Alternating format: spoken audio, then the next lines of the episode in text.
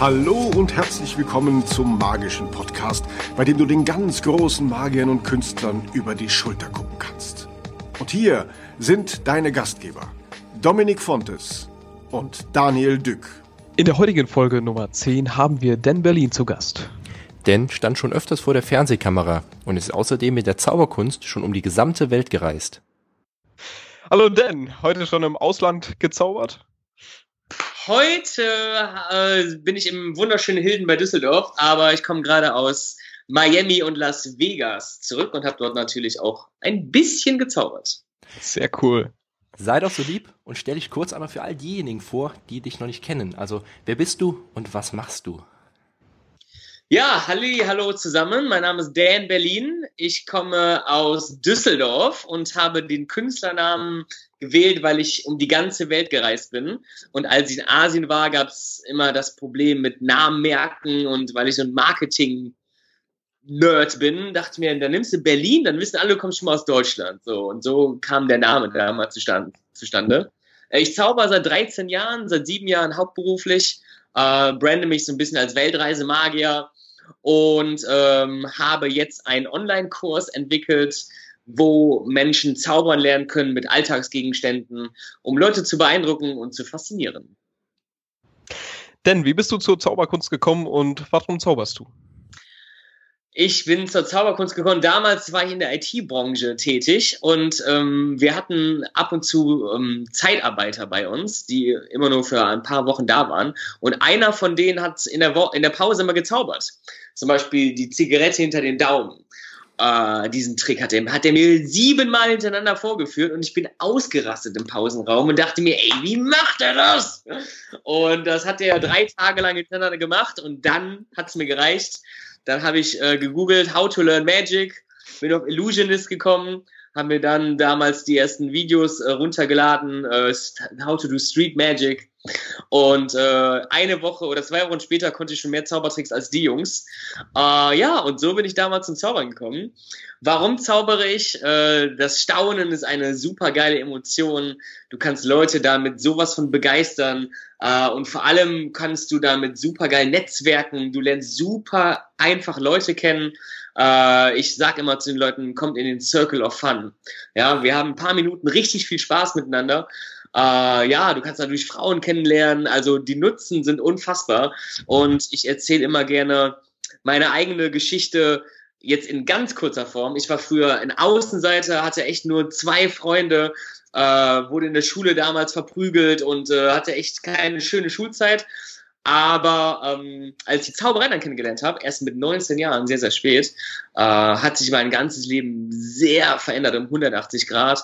Und äh, deswegen möchte ich diese Kunst jedem an die Hand legen, um Leuten zu zeigen, wie geil es ist und was für Türen die Zauberkunst dir eröffnen kann. Das heißt, du wurdest von jemandem dazu begeistert für die Zauberkunst und möchtest diese Begeisterung mit der gesamten Welt dann teilen. Kann man das so dann sehen? Genau. Ja, es ist, also es ist an der Zeit, dass es viele Zauberkünstler da draußen gibt, die glückliche Gesichter auf, auf andere Menschens äh, Gesichter zaubern, weil viele rennen mit so einem mit so einem äh, mit so einem sieben Tage Wettergesicht rum, ja, guck mal einfach mal in der Innenstadt oder in der Bahnstation. Und es ist an der Zeit, dass viele Leute da rausgehen und Leute einfach verblüffen, die aus ihrem Alltag mal kurz raushauen und denen eine schöne Zeit bieten. Und äh, ich wünsche mir, dass wir uns alle multiplizieren, äh, um nicht nur Deutschland, sondern der ganzen Welt einfach ein bisschen mehr Spaß und Freude zu bringen. Meinst du, das geht mit jeder Sparte in der Zauberkunst oder ist da die Comedy-Zauberei, die du ja auch gerne unterstützt, sozusagen die ideale Sparte für? Wie siehst du das? Ja, also ich finde es immer schön, wenn du mehrere Künste zusammenführen kannst. Deswegen bin ich auch Comedy-Magier geworden. Äh, meine Show ist manchmal mehr Comedy als Magie, aber Hauptsache die Leute sind unterhalten. Ja, wenn am Ende die Leute glücklich sind, dann hast du dein Ziel erreicht. Ähm, und deswegen ist es natürlich was anderes, wenn du jetzt hypnotisierst oder, oder Gedanken lest. Ja, dann ist das Staunen eher im Vordergrund. Ähm, aber ich bin immer der Fan von purer Unterhaltung, so viel Entertainment wie möglich. Und deswegen bin ich auch äh, Comedy-Magier geworden. Aber jeder muss es so machen, wie es auf seine Persönlichkeit passt. Ja, Ich könnte jetzt nie im Leben Gedankenleser werden.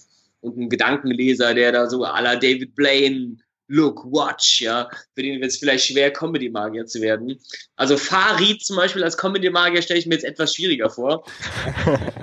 er kann bestimmt auch die Witze reinbringen, aber eben mit seiner Persönlichkeit, ja, dann eben ein bisschen, ein bisschen, äh, wie sagt man, ernster, ja, aber man kann ja auch ernstwitzig sein. Also jeder, jeder sollte so machen, wie es, wie es zu ihm passt. Du standest als Zauberkünstler auch schon öfters vor der Kamera. Wo ist genau für dich der Unterschied da im Gegensatz zu einem in Anführungszeichen normalen Auftritt? Ja, ähm, wir sind gerade dabei, nee, das darf ich noch gar nicht sagen, mein neues Projekt. Ähm, Kamera, ja, also es ist natürlich was ganz anderes irgendwie. Meinst du jetzt ähm, vor der Kamera zu zaubern mit Publikum, jetzt für meinen Kurs oder, oder im Fernsehen oder was meinst du jetzt genau? Ich meinte jetzt vorrangig TV-Auftritte, also im Fernsehen, wenn du eingeladen wirst in verschiedenen Sendern, ganz viele Publikum, Millionen Leute, die da schauen. Wie sieht es da aus? Wo du nur einen Versuch hast. genau, ja. möglicherweise noch ein Live-Auftritt. Am besten Live-Show. Oh mein Gott, das ist echt Horror. Also ich habe jetzt gerade wieder eine TV-Anfrage ähm, und da wirst du echt sehr, sehr, sehr nervös und denkst noch dreimal, ob du die Ambitious Card jetzt wirklich so gut kannst, dass man aus jedem Winkel nicht sieht. Also das ist wirklich immer ein sehr nervenaufreibend äh, TV-Produktion, weil wie gesagt Millionen Leute sehen dich im Bestfall und wenn du da verkackst, dann puh, dauert das ein bisschen, um das Image wieder aufzupolieren. Ähm, ja, es ist wirklich was ganz anderes. Vor allem hast du nicht diese Interaktion. Du kannst nicht mal eben, wenn vielleicht was nicht so klappt, drumherum gehen und einen Umweg gehen, sondern da gibt's wirklich nur eben diese eine, äh, diese eine Chance und ähm, ja, es ist äh, nichts für Warmduscher, ja. Aber es macht natürlich auch nicht so viel Spaß, weil du eben nicht diese Interaktion hast mit den Leuten. Wenn du jetzt nur direkt vor der Kamera zauberst, dann ist es wirklich sehr, sehr kalt. Ähm, es ist wirklich was ganz anderes, aber man kann daraus coole Sachen machen. Hast du dann deinen Auftritt komplett durchgeplant? Also was du machst, dass du zu jeder Sekunde weißt, äh, wo du gerade im Programm bist? Oder bist du da eher der spontane Typ? Ja, also 50-50. Also ich überlege schon, welche Tricks ich mache, aber sehr gerne nutze ich den spontanen Moment, wenn jemand was sagt oder da kommt gerade noch jemand rein oder was auch immer, dass man das dann für sich mitnutzt. Ähm, ich glaube, es ist nicht gut, wenn du deine ganze Sache so krass geskriptet hast, dass, wenn du einmal rauskommst, du ein Problem hast, weißt du? Deswegen glaube ich, es ist immer gut, wenn du dir ein paar Optionen offen hältst. Ist dir, dir dabei die Mimik und Gestik immer bewusst, wenn du das Kunststück vor allem im TV machst, oder siehst du das eher so nebenbei? Das ist der Moment, wo du das Ding später anguckst und denkst dir, oh mein Gott, wie sah ich denn da aus? Ja? Also Mimik, Gestik, ja, ich übe das Ding jetzt nicht hundertmal vor der Kamera irgendwie, bevor ich da rausgehe. Ich glaube, meine, meine, meine Mimik ist jetzt nicht so schlimm, dass ich da noch äh, unbedingt sehr, sehr krass dran üben müsste. Man kann immer optimieren, aber ich glaube, wichtiger ist die ganze Körpersprache und die Interaktion mit den Leuten, als ob du deine Augenbrauen jetzt hochziehst oder nicht. Du hast eben schon die Ambitious Card Routine genannt. Würdest du im Fernsehen gleiche Kunststücke zeigen wie äh, sonst auf der Bühne beim Tablehopping oder ähnliches? Oder nimmst du da spezielle Kunststücke? Ja, ich am liebsten nehme ich natürlich Kunststücke, die irgendwie auf der auf die auf die Fernsehsendung angepasst sind. So wie wenn du für eine Firma zauberst, dass du mit dem Produkt und mit der Message zauberst. Äh, aber es sollte auf jeden Fall etwas sein, was du im Schlaf kannst. Weil wenn du was ganz Neues ausprobierst, irgendwie drei Kunststücke und alle neu, puh, die Chance, dass da mindestens eine verkackt wird, ist relativ hoch. Deswegen sollte man mindestens 70, 80 Prozent Repertoire nehmen, was man auf jeden Fall schon kann. Und dann kannst du vielleicht ein bisschen was dazu nehmen. Aber man sollte schon Sachen nehmen, die man echt gut drauf hat. Wenn wir einmal auf deine Weltreise zu sprechen kommen, ja. was hat dich dabei am meisten beeindruckt? Ähm, boah, das kann man so gar nicht beantworten. Also, als erstes hat mich beeindruckt, dass es geklappt hat, auf der Straße zu zaubern und das Geld in meinen Hut kam. Das war damals in Australien. Ich bin nach Australien geflogen und wollte mich so ein bisschen selber finden. Ähm, bin ein Jahr in Australien geblieben und am Anfang hatte ich meine so typische Backpacker-Jobs, ja, Tomaten pflücken und im Subway arbeiten und Kellnern. Und dann dachte ich mir irgendwann, komm, probier doch mal auf der Straße zu zaubern vielleicht klappt das ja. Und am Anfang war das sehr hart, weil mich sehr viele Leute abgewiesen haben. Hier so meine Karten ausgebreitet, Pickelcard, Pickelcard und alle dachten sich, what the fuck, ja, was will der von mir? Äh, aber dann habe ich einen Straßenkünstler gesehen, habe gelernt, wie Straßenzauberei funktioniert, wie du die Leute anziehst und dann eben auch die Headline, wie du nach dem Geld fragst. Und ähm, das war sehr verblüffend, ähm, ja, das zu lernen, wie Straßenzauberei funktioniert und dann dieser Moment, wo ich irgendwie 60 Dollar in meinem Hut hatte nach einer Show und dachte mir, boah, wie geil ist das denn? Ich kann jetzt um die Welt reisen, solange ich will und überall zaubern, wo ich möchte.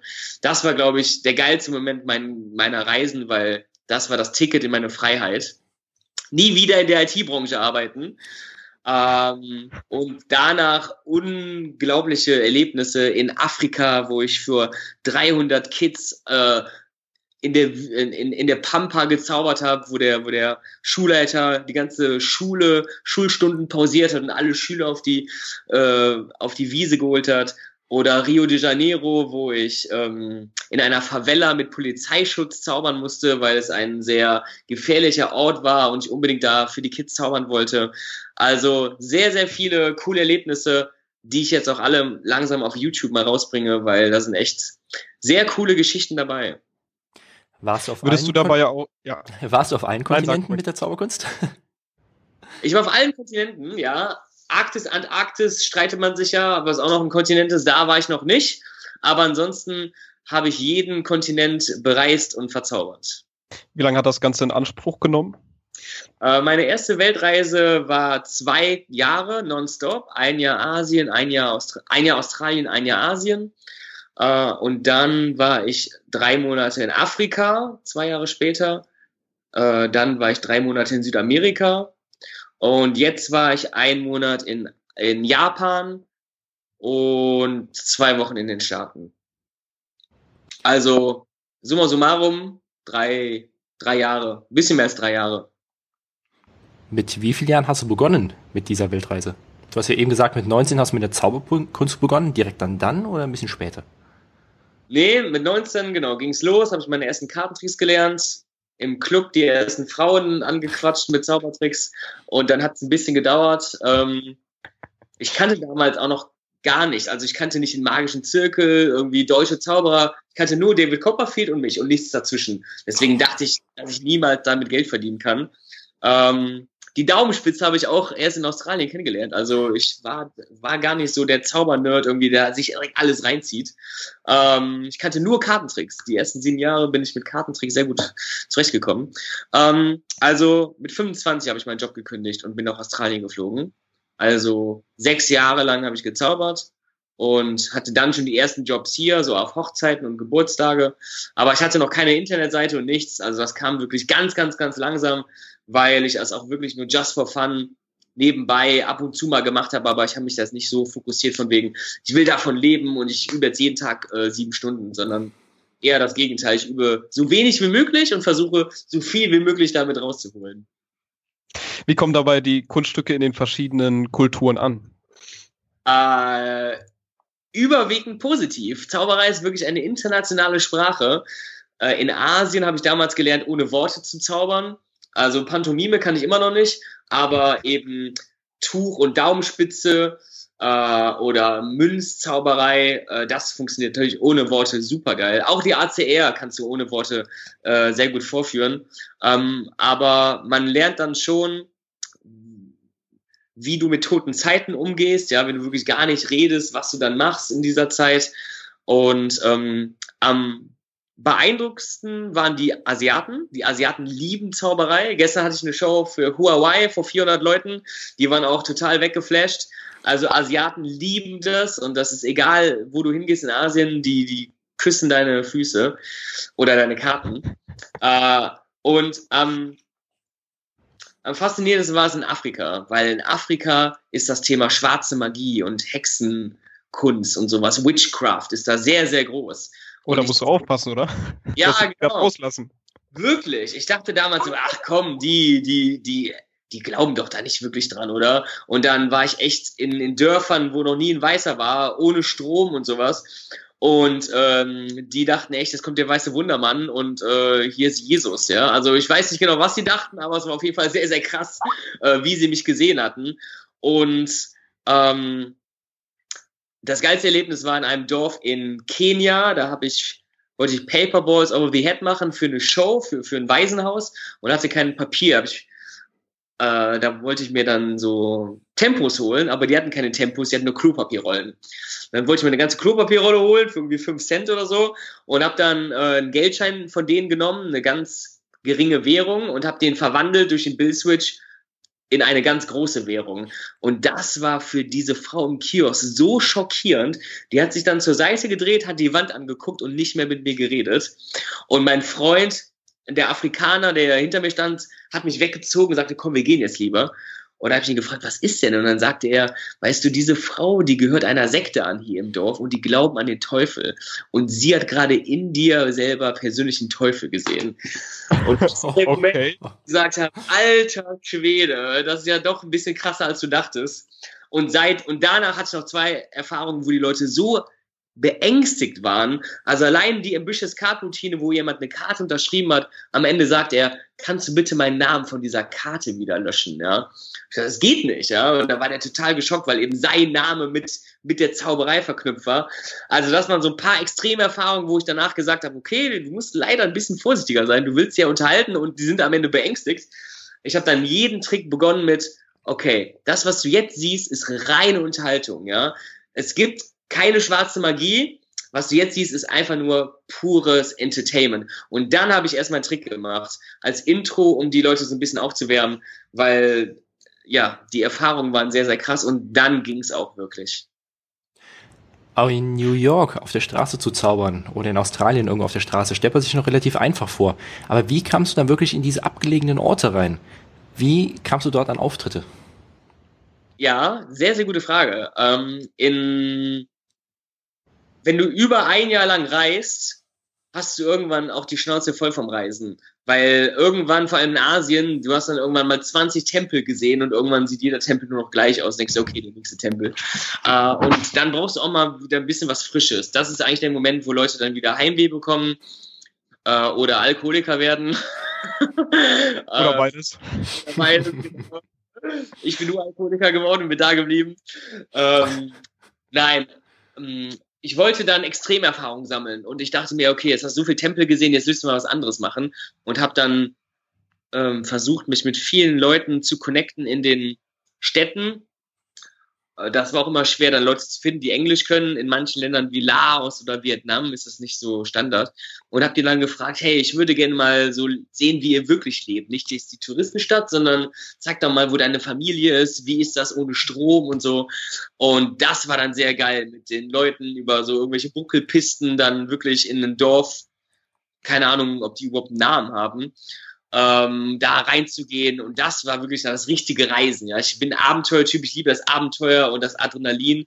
Und das war dann wirklich sehr cool, mit den Leuten da zu interagieren und erstmal die Leute total schüchtern, so was ist das, was macht der, was will der hier? Und dann am Ende das ganze Dorf alle am Feiern und Woo, Magic. Ja. Äh, das war das war, wie ich in die Dörfer gekommen bin. Und äh, da habe ich dann noch kein Geld verdient, weil die Leute natürlich sehr arm da waren. In Asien musste ich mir immer Spots suchen, wo viel Touristen sind und wo es auch akzeptabel ist, wo die Leute sowas kennen.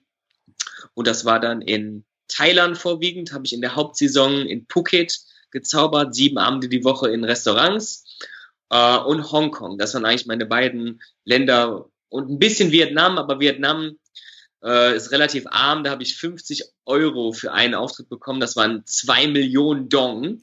Ja, also ich war dann Millionär in Vietnam. Äh, 50 Euro bekommen für einen Auftritt, das war schon High Class, ja.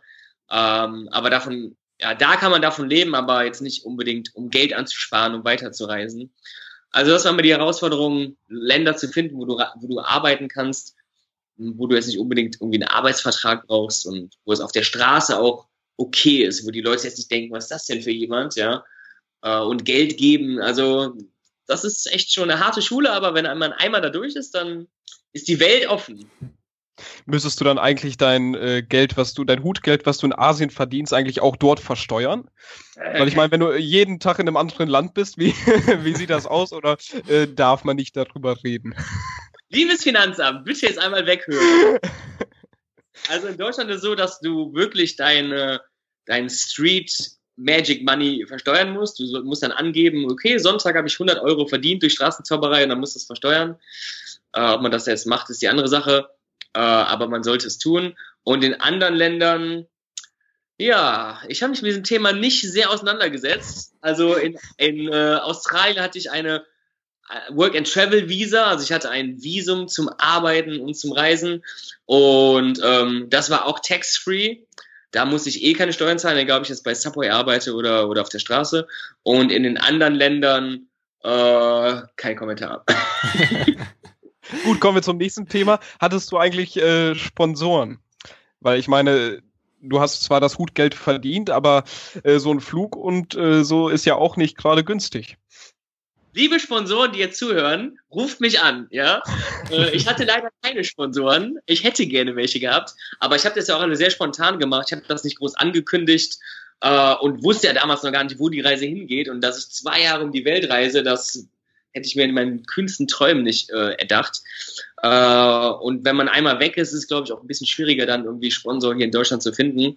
Also ich hatte es nicht. Ich habe dann auch mein eigenes Charity-Projekt gegründet und dort dann eben für Waisenkinder oder für Kindergärten und Schulen einfach so gezaubert und habe das alles finanziert äh, durch meine Auftritte, die ich vorher irgendwo hatte. Also habe das alles allein selber finanziert und würde natürlich gerne in Zukunft einen Sponsor haben, um diese Charity-Projekte weiterhin oder in größerer Form äh, durchführen zu können. Ich habe jetzt vor zwei Wochen einen Brunnen bauen lassen in Tansania, der heißt jetzt Dan Berlin, total geil. Der erste Brunnen. Da möchten nächstes Jahr auch mal hinreisen. Äh, aber äh, ja, dieses für Leute zaubern, die sowas noch nie gesehen haben. Ich würde mir wünschen, wenn das mehr Magier machen würden. Ist natürlich nicht so einfach und es ist kostenintensiv. Deswegen, vielleicht hört gerade jemand zu, der das auch für mehr Leute machen möchte, dann äh, ja, bin ich da natürlich dankend und sehr offen für. Wo hast du übernachtet? Eher in Hotels? Eher like Couchsurfing? Wie hast du das gemacht? Genau, das zweite. Couchsurfing. Dieser Seite verdanke ich sehr, sehr viel. Für alle, die es nicht kennen, es ist äh, eine Internetseite so ähnlich wie Facebook, wo du den Profil erstellst und dann kannst du bei anderen Leuten auf deren Couch kostenlos übernachten. Und die Idee ist, wenn die mal zu dir kommen oder andere aus dieser Community, dass du dann eben deine Couch zur Verfügung stellst. Ja, ein Win-Win geben und nehmen. Eine riesen Community, Millionen von Leute, die da mitmachen und ähm, weil die Übernachtung das teuerste ist von der Reise, habe ich dadurch sehr viel Geld sparen können und habe mega coole Leute kennengelernt. Äh, ich habe vier richtig, richtig gute Freunde ähm, daraus kennengelernt und wir, die waren schon mal bei mir, ich war schon mal wieder bei denen, auf jedem Kontinent verteilt. Also man lernt echt weltoffene Leute kennen, die sehr herzlich sind, die sehr menschlich sind. Man kann Reisegeschichten austauschen also Couchsurfing kann ich jedem empfehlen. Das habe ich äh, überwiegend gemacht. Ähm, in Australien am Anfang kannte ich das noch nicht. Da war ich in Hostels. Jugendherbergen sind auch natürlich sehr cool, um andere Traveler kennenzulernen und Geschichten auszutauschen. Aber vor allem in Asien und ja, Afrika war es noch nicht so beliebt, nicht so bekannt. Aber überall, wo es ging, habe ich Couchsurfing genutzt und kann es als die beste Reiseempfehlung auf jeden Fall weitergeben. Und wo war das Essen am besten? Äh, Vietnam.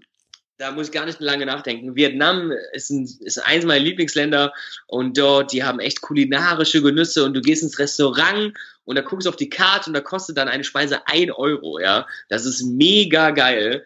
Ähm, ja, also Vietnam, super geil. Südamerika, Argentinien, Steak, Ribeye, oh mein Gott, ich krieg jetzt wieder Wasser im Munde. Also, boah. Wann geht's wieder los? ja, unbedingt. So, muss ich echt mal wieder hin. Also Vietnam und, und Argentinien waren so meine Top-Favorites. Wie sieht es aus? Wie sicher hast du dich da gefühlt? Hast du dich alles getraut? Bist du überall hingegangen? Du sprachst eben auch mal vom Polizeischutz. Wie sah das grundsätzlich bei dir aus? Äh, Australien ist sehr, sehr safe, Neuseeland auch. Ähm, Asien, da ist das schon echt eine andere Welt. Aber Asien ist, ist eigentlich auch noch relativ safe. Äh, was echt extrem, nein, nicht extrem, aber wo man vorsichtig sein muss, ist wirklich Afrika, weil die Leute da wirklich so arm sind und nichts haben, sind die manchmal so verzweifelt und dann sehen einen Weißen und sehen nur Dollarzeichen, ja. Die denken ja, wir sind alle mega reich und haben alle irgendwie einen Geldspeicher wie Dagobert Duck. Äh, durch die Medien, durch die lieben Medien so gepusht. Ähm, also, ich weiß gar nicht mehr, wie die Stadt. Äh, Nairobi, genau. Nairobi ist eines der gefährlichsten Länder der Welt. Und dort musst du wirklich den Rucksack nach vorne tun. Du musst ein Schloss um deine, äh, um deinen Reißverschluss machen. Äh, kein Schmuck tragen, am besten kein Handy dabei. Also die sind echt mega dreist. Das sind wirklich sehr gute Taschendiebe, ja. Also wenn die hinkommen würden und Taschen, da könnte Christian Lindemann einpacken, ja. Also die haben es echt drauf, weil die jeden Tag auch sehr gut üben können.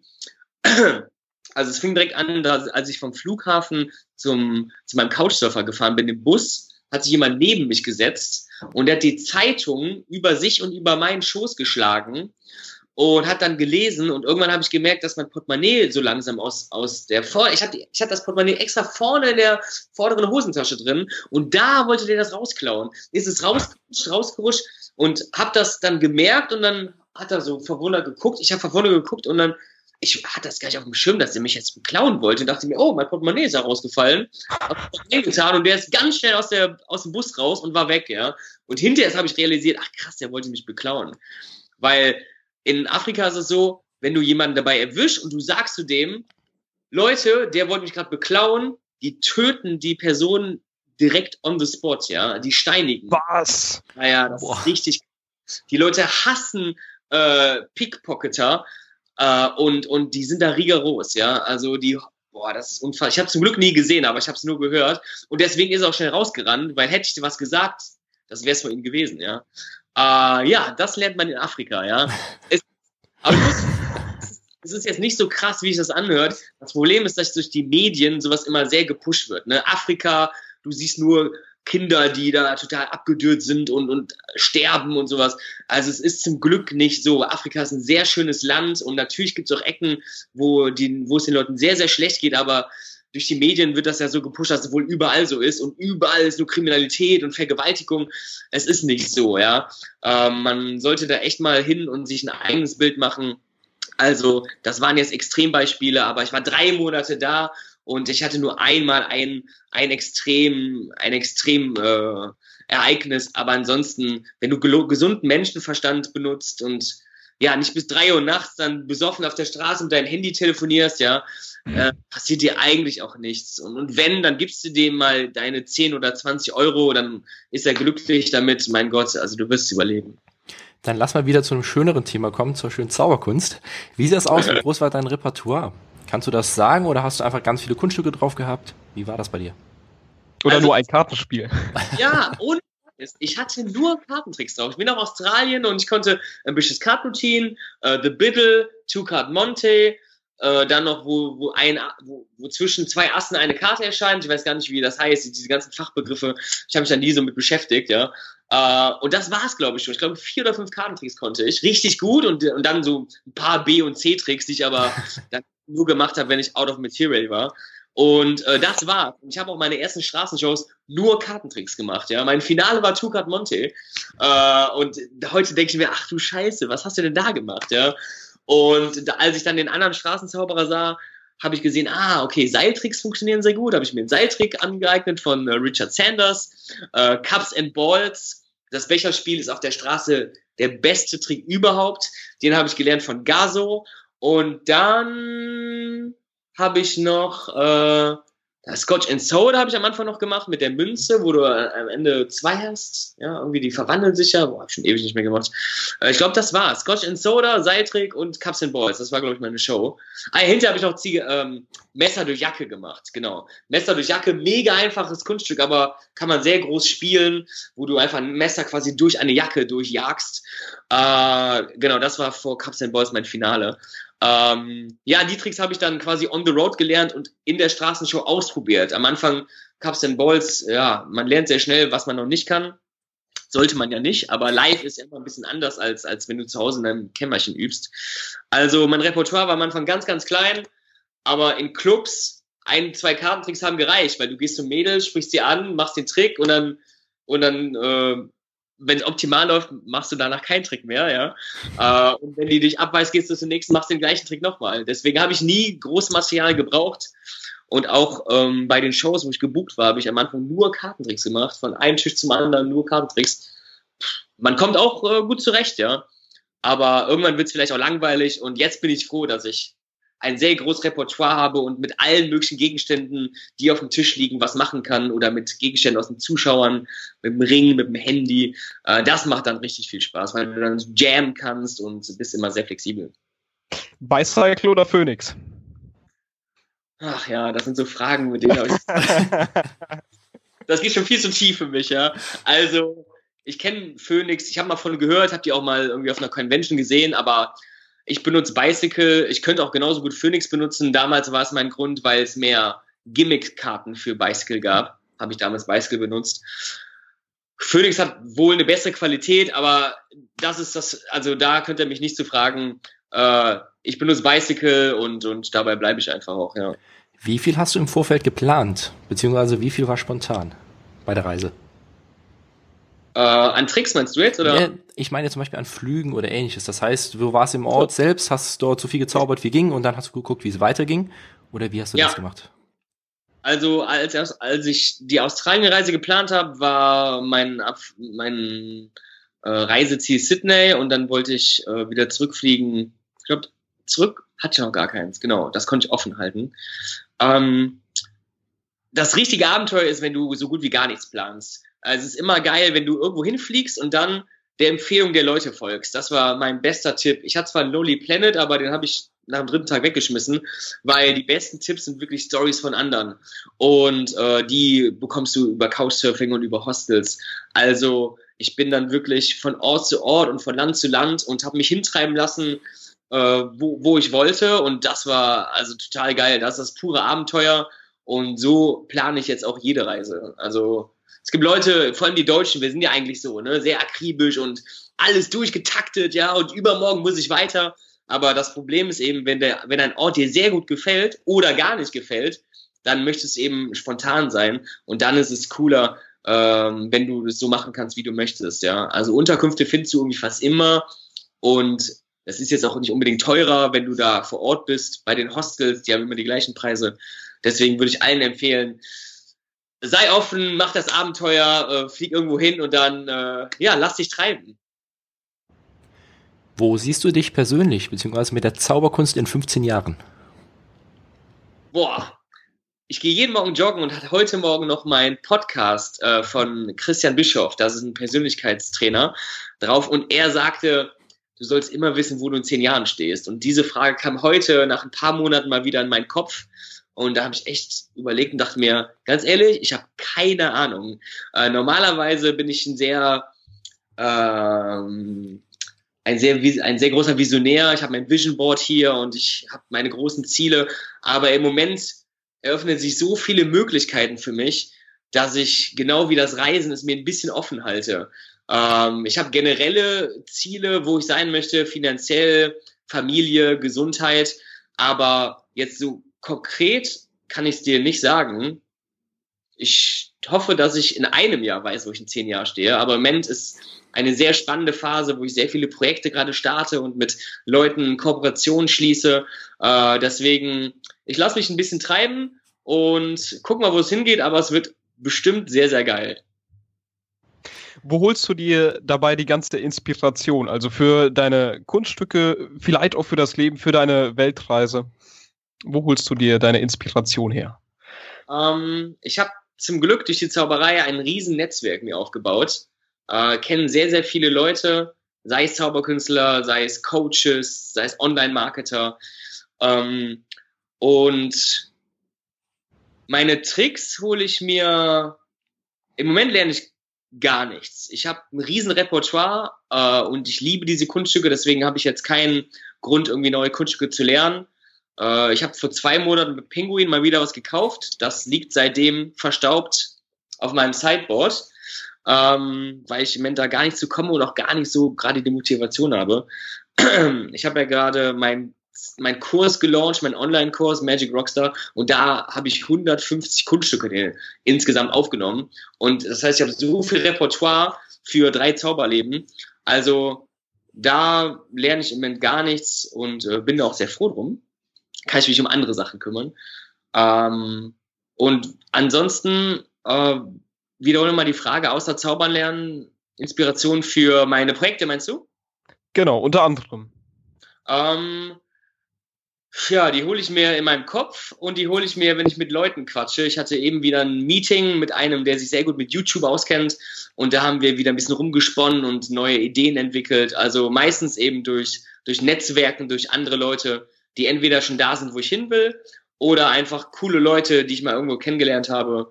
Da ergeben sich echt immer so viele Ideen, da muss man echt schon überlegen, okay, was von den 100 Ideen setzt jetzt wirklich um? Du hast es eben schon, ja, Du hast noch was? Luxusprobleme, sage ich dazu nur. Definitiv, kann ich schon unterstützen. Ja. Du hast es eben schon angesprochen, dein Magic Rockstar Projekt. Was hat das auf sich? Ja, Magic Rockstar ist mein neues Baby und da steckt wirklich mein ganzes Herzblut drin.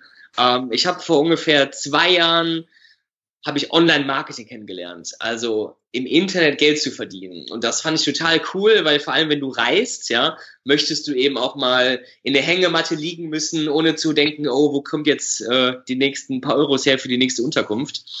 Und äh, Couchsurfing ist geil, aber manchmal ist es auch schön, in meinem eigenen Bett zu pennen im Hotel, ja. Und natürlich zu Hause, wenn man seine Wohnung nicht äh, irgendwie untervermietet, muss auch viel Miete gezahlt werden, das Auto. Ne, man hat ja immer noch laufende Kosten.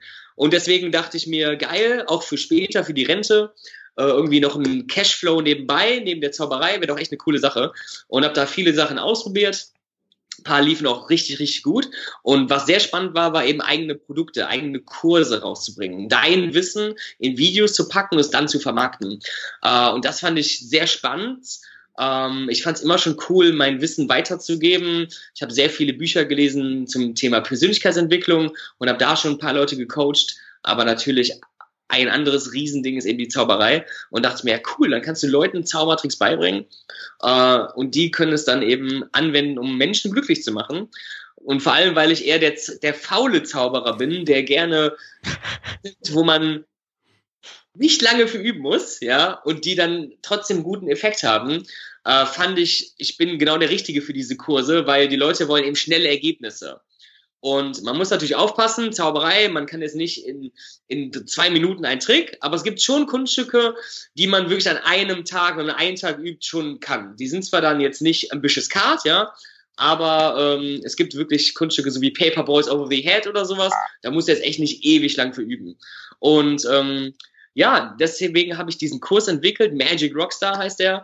Und es geht darum, dass du mit Alltagsgegenständen, die du, die du bei dir hast oder die du findest auf dem Tisch, im Café, ähm, ja, damit Wunder vollbringen kannst. Ja? Leichte Kunststücke, die eine sehr starke Reaktion haben.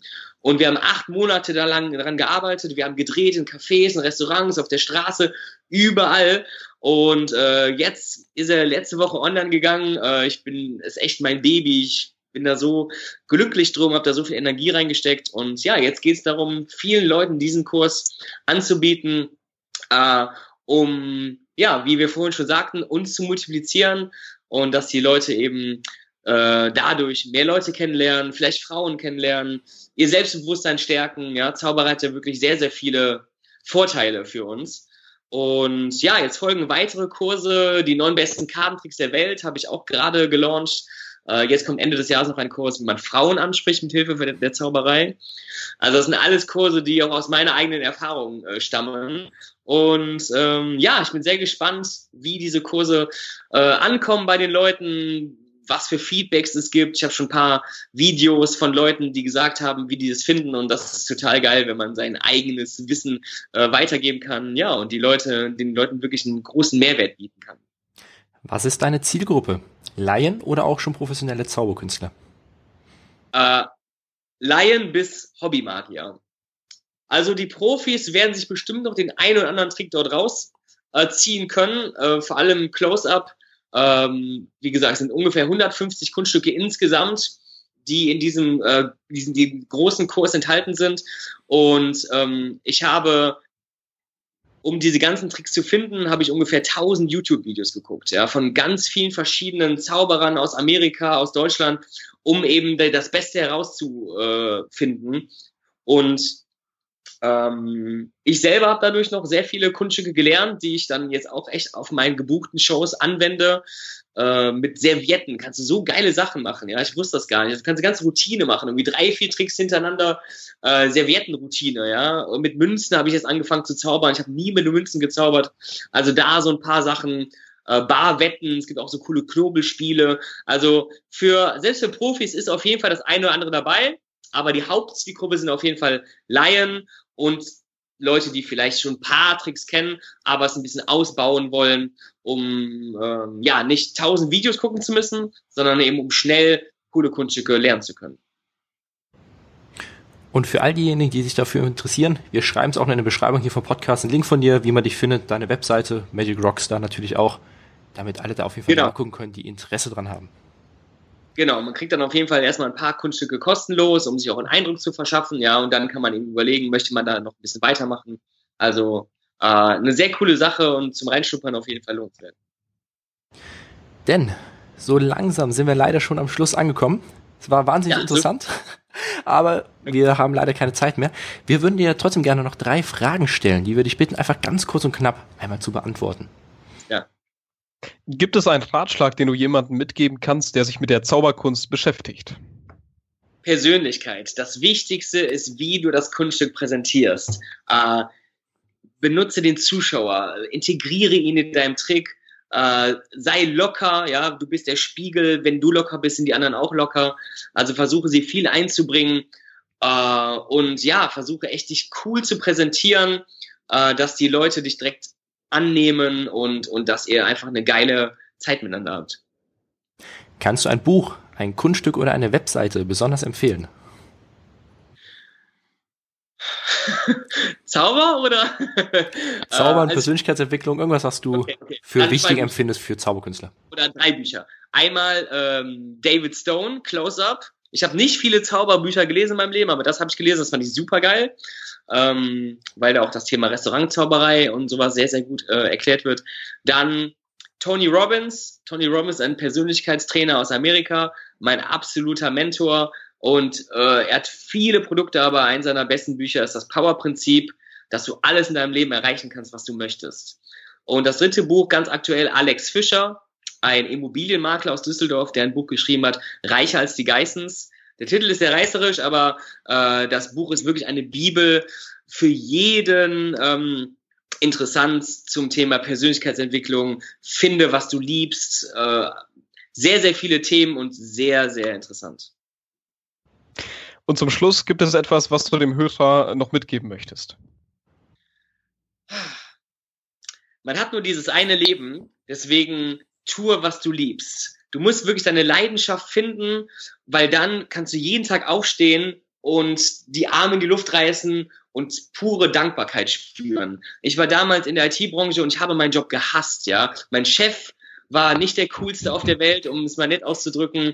Und äh, ich kam nach Hause und habe dann echt meinen Abend manchmal vergammelt und war dann in diesem typischen Hamsterrad, ja, von Monat zu Monat, einmal im Jahr Urlaub und jetzt rückblickend war das echt äh, keine schöne Zeit, aber es war eine Lehrzeit. Deswegen an alle da draußen, äh, beschäftigt euch sehr intensiv mit euch selber.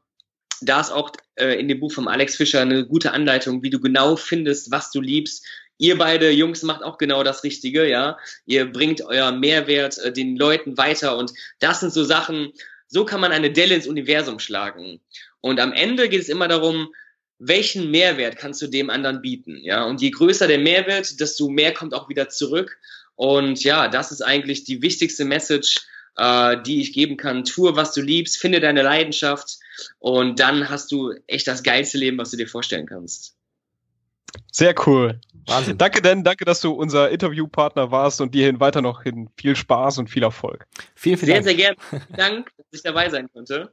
Und ja, ich bin sehr gespannt, was auch bei euch noch abgeht. Ihr seid ja auch gerade am, am Starten, ja, Start-up quasi. Und äh, ja, in drei Jahren, äh, denke ich mal, sieht das Ding schon ganz, ganz anders aus. Also ich finde es immer sehr cool, so Leute zu beobachten, vor allem vom, von ganz Anfang an, ja. Und äh, was ihr davor habt, ist eine sehr coole Sache und ich bin sehr gespannt, was da noch alles kommt von euch. Freuen uns. Vielen, vielen jo, Dank. Besten Dank. Danke. Ja, ciao. Tschüss, Ed. Ciao. Gerne. Bis dann. Ciao.